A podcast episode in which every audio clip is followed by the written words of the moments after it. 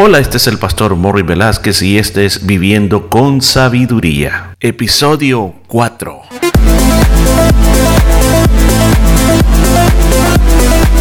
Y en el programa de este día estaremos aprendiendo cómo aplicar la sabiduría de Dios a nuestra vida a través del libro de Proverbios. Muchos consejos muy hermosos basados en la palabra de Dios. Todo esto y mucho más en Viviendo con Sabiduría.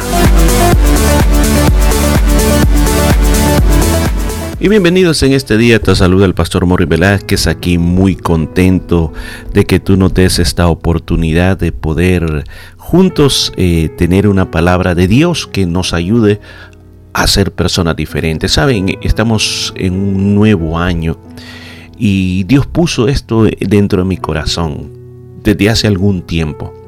Hoy más que nunca los desafíos que estamos viviendo como seres humanos son bien diferentes a cualquier otra época del año. Entonces por eso esta necesidad en nuestro corazón de ser diferentes, de poder ser más estables en lo que estamos haciendo.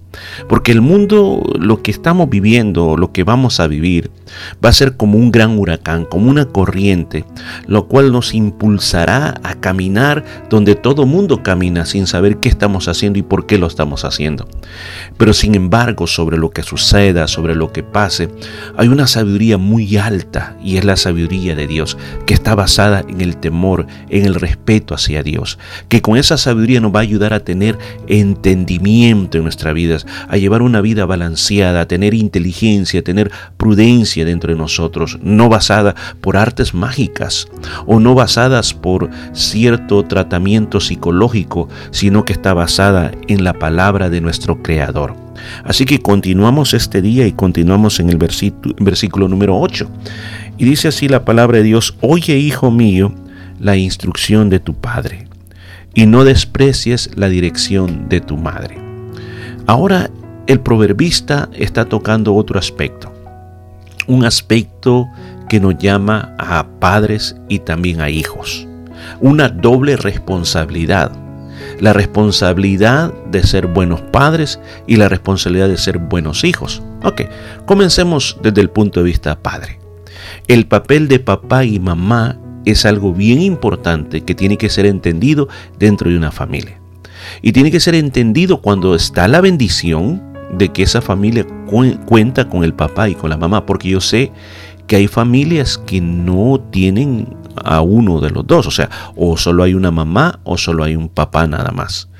Pero en el caso, en el caso, veamos en el caso de aquella bendición de tener a ambos padres, pues dice que el papá, con respecto a lo que son los proverbios, con respecto a lo como dijimos ayer, con respecto a esas enseñanzas, eh, con respecto a esas lecciones objetivas de la palabra de Dios vivida a través de nuestra vida, el padre tiene una responsabilidad muy grande. Y mire lo que dice, instrucción de tu padre, instrucción. O sea, el hombre está llamado a ser un instructor. Usted dice, pero ¿qué quiere decir cuando dice instructor? O sea, que pone reglas, establece reglas. Ahora, en la Biblia, en el Nuevo Testamento, como por ejemplo en el libro de Efesios, en que también en el libro de Colosenses, Pablo trata este tema. Y el apóstol Pablo dice que nosotros, nuestros padres, no exasperemos a nuestros hijos. En otras palabras, no lo llegue a desesperar imponiendo demasiadas reglas. Lo que todo padre tiene que saber es que cuando está conectado con Dios, cuando Dios es la prioridad de tu vida, entiendes que lo que quieres sembrar son valores en el corazón de tu hijo. Pero para sembrar esos valores tienen que haber reglas que se tienen que seguir. Hay una época en la cual tú puedes guiarlo dentro de esos valores y dentro de esas reglas, instrucciones firmes que no tienen que ser quebrantadas, porque llegará un día en que el hijo saldrá de esa época de seguir reglas y él va a tener que aprender a vivir por sí mismo y tú te vas a convertir solamente en una persona que consultarán cuando quieran. Que quizás sus amigos o otra persona va a ser la, va a ser la persona que van a consultar. Pero hay una época en que el padre tiene que dar instrucciones tiene que ser firme, tiene que ser estable. En otras palabras, no tiene que decir hoy una cosa y mañana otra cosa. O que lo que dijo ayer que no se podía, hoy dice que sí se puede. No se puede ir de esa manera. Las instrucciones están hechas para que aquella persona pueda ser una mejor persona. Las instrucciones están hechas para que aquella persona podamos evitarle pasar por los malos momentos o llegar y vivir errores en su vida. Entonces todo padre de familia tiene el mismo corazón y dice, mira, todo esto yo lo estoy haciendo para que no pases lo que yo pasé. Yo recuerdo las instrucciones, por ejemplo, de mi padre que me decía, tenés que estudiar, tenés que estudiar, tenés que ser mejor que yo. Y recuerdo él decía, yo apenas logré hacer hasta el año 7. Yo quiero que vos te gradúes, que saques por lo menos el año 12, que, que logres tu bachillerato. Yo te voy a tratar de ayudar, pero yo quiero que seas mejor que yo. Todo el tiempo me repetí eso. Yo quiero que seas mejor que yo. Entonces la instrucción de mi padre era para mi beneficio.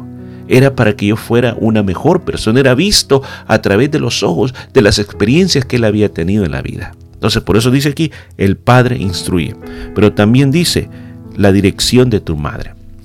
La madre dirige.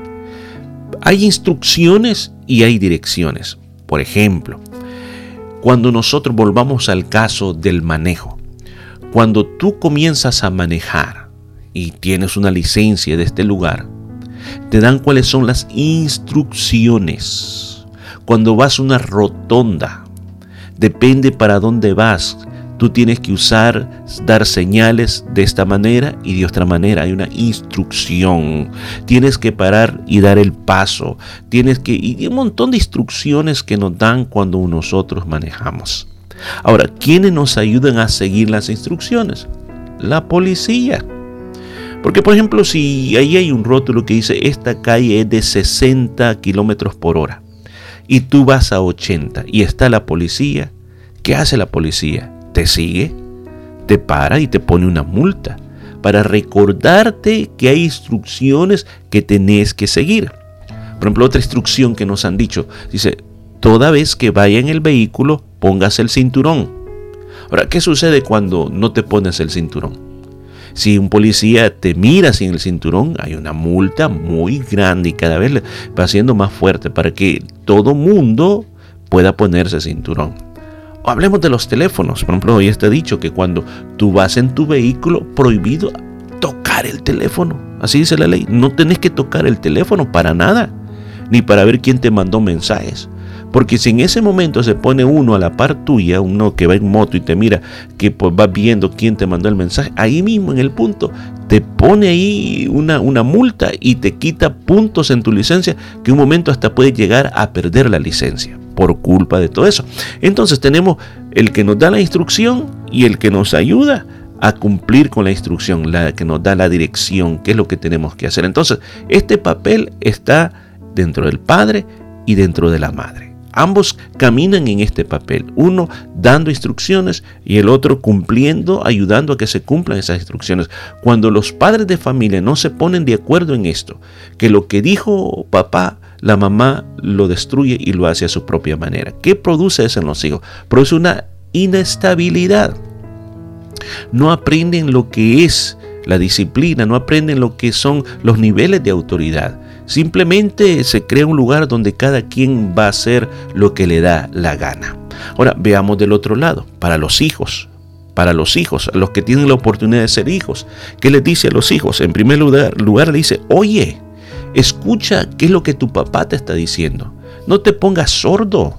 No pienses que tú sabes más. No pienses que tus amigos saben más. No, piensen que, pienses que tu experiencia es más grande que la experiencia de papá y mamá. No, por el contrario. Dice, escucha lo que te están diciendo, no simplemente porque hay personas, escucha, hay hijos, y yo creo que no todos estuvimos allí, que escuchaban, sí, sí, papá, sí, mamá, sí, sí, va a hacer, sí, sí, está bien, gracias, gracias, mamá, la amo. Y salíamos y seguíamos igual. Eso no es escuchar. Escuchar es que tú estás viendo que aquella persona te está diciendo las cosas para que mejores, para que no te vaya mal en la vida y dices, bueno, de verdad, ok, ya no lo voy a hacer. Me dijeron que ya no ande con este amigo, lo voy a dejar, aunque se enoje, pero mi papá, mi, mi papá sabe más. Luego dice también, no desprecies la dirección de tu madre. O sea, despreciar Despreciar es decir, lo que usted me está diciendo no me sirve. No, no, no me diga nada, no me diga nada. Muchas veces los hijos así somos, no me diga nada, no me diga, no me diga. Deje, deje de estarse metiendo en mi vida. Pero aquí dice, si yo soy una, quiero caminar en el camino de la sabiduría, escucha, pon atención, no desprecies. No importa el consejo que te estén dando, recíbelo. A veces hay hijos que dicen, no, es que mi papá y mi mamá no son estudiados. Desprecian desprecian el consejo. A veces dicen, no hombre, es que usted no sabe la clase de vida que tiene mi papá, la clase de vida que lleva mi mamá, ¿cómo le a andar escuchando a ellos? Escucha, escucha. Ellos fueron los que te trajeron a este mundo, por lo tanto hay que escuchar. Sigamos adelante, dice, porque adorno de gracia serán a tu cabeza y collares a tu cuello. Entonces, está hablando, ok, hay una recompensa Así como aquí se pone el ejemplo de un, de un adorno de gracia en la cabeza. Imagínate, en aquellas épocas era un diadema o una corona de oro o ponerse algo en la cabeza que te adornaba la cabeza y mira, qué bonito y cómo lograste eso bueno un regalo de mis padres oh wow qué lindo te mira lo que te han dado. Y como también como que le regalen una cadena eh, linda y usted anda con ese adorno qué bonito te ves mira qué qué adorno más bonitos andas entonces compara que cuando uno escuche cuando uno escucha la instrucción del padre y cuando uno aprecia, cuando uno aprecia la dirección de la madre, te va a ir en la, bien en la vida. Te va a ir bien en la vida. Y a tal grado que después todo el mundo verá, mira, mira cómo has prosperado, mira cómo te está yendo bien con tu familia. Y todo el mundo te va a alabar, te va a decir, wow, qué buenísimo. Pero eso es gracias a los principios, a los valores que te enseñaron dentro de tu familia. Así que yo creo que dentro de los dos aspectos, como padres de familia, yo sé que muchas veces no nos gusta eh, poner a nuestros hijos en aflicción y decimos, pobrecito, el niño es que yo lo quiero. No, pero al final son adornos que nosotros estamos construyendo, son adornos que nosotros estamos haciendo para la vida de ellos. Les van a ayudar, les van a bendecir y los sacrificios que hoy están que tú estás haciendo es porque tú quieres que ese muchacho, que esa muchacha tome las mejores decisiones, que aquel día no te diga, es que usted nunca me lo dijo. Es que usted nunca me disciplinó. Es que usted nunca me corrigió. Es que papá decía una cosa, pero mi mamá no le importaba. Mi mamá nos dejaba hacer lo que quería. No, en este caso nos está diciendo a poder caminar todos de la mano. Padres, madres, hijos, a poder tener una responsabilidad. ¿Para qué? Para ser personas sabias. Yo no sé qué es lo que ha pasado en tu vida el año pasado. Recuerde, esta palabra solamente tiene el deseo de que podamos tener un mejor año en base a las decisiones que estamos tomando. Y hoy, de parte de la palabra de Dios, no es Morris Velázquez, no es mi filosofía, estoy interpretando los escritos sagrados. Te está diciendo, te está diciendo, padre de familia, pon instrucciones en tu casa.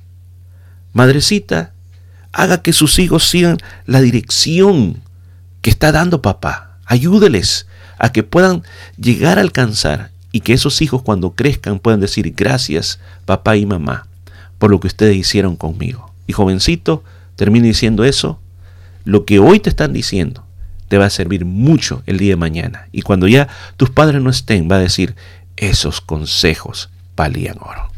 Bueno, cerramos aquí, continuamos el día de mañana. Gracias por haber estado conmigo este día. Hasta pronto. Y esto fue todo por este día. Nos escuchamos el día de mañana.